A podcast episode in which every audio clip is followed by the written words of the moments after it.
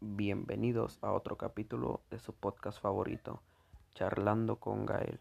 El día de hoy tenemos un tema muy especial.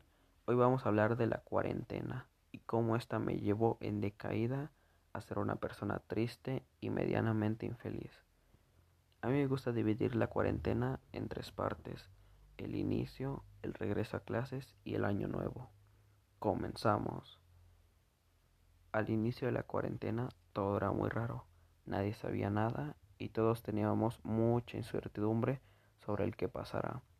Lo que yo pensaba era que había que esperar un poco. ¿Y cómo esperar? Bueno, eso fue muy fácil. En abril se me ocurrió la grandiosa idea de invitar a mis amigos a jugar Fortnite, algo que al principio era casual, pero terminó siendo el hábito de todos los días. Resumidamente, nos pasábamos horas y horas jugando y sinceramente fue de las mejores épocas de mi vida. En ese momento no me importaba nada del mundo exterior, todo para mí era jugar con ellos y sinceramente para mí fue algo muy divertido y sobre todo algo que me llenaba de felicidad.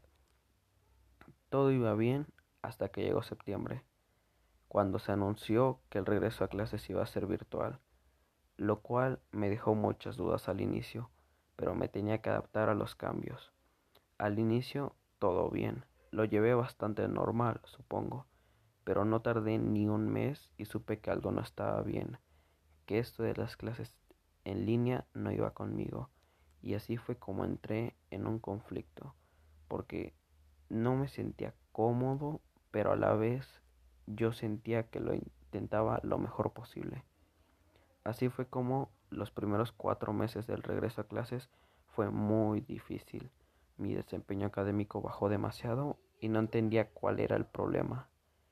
Y así entramos a la tercera parte de esta historia, el año nuevo.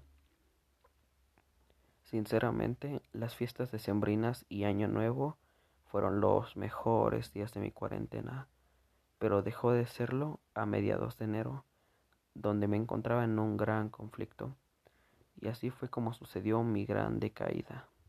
De enero a febrero me enfrenté a estos conflictos y finalmente marzo fue como la gota que derramó el vaso. Eran tantas cosas en mi mente y me sentía tan solo que se desató un cuadro depresivo periódico y un trastorno de ansiedad.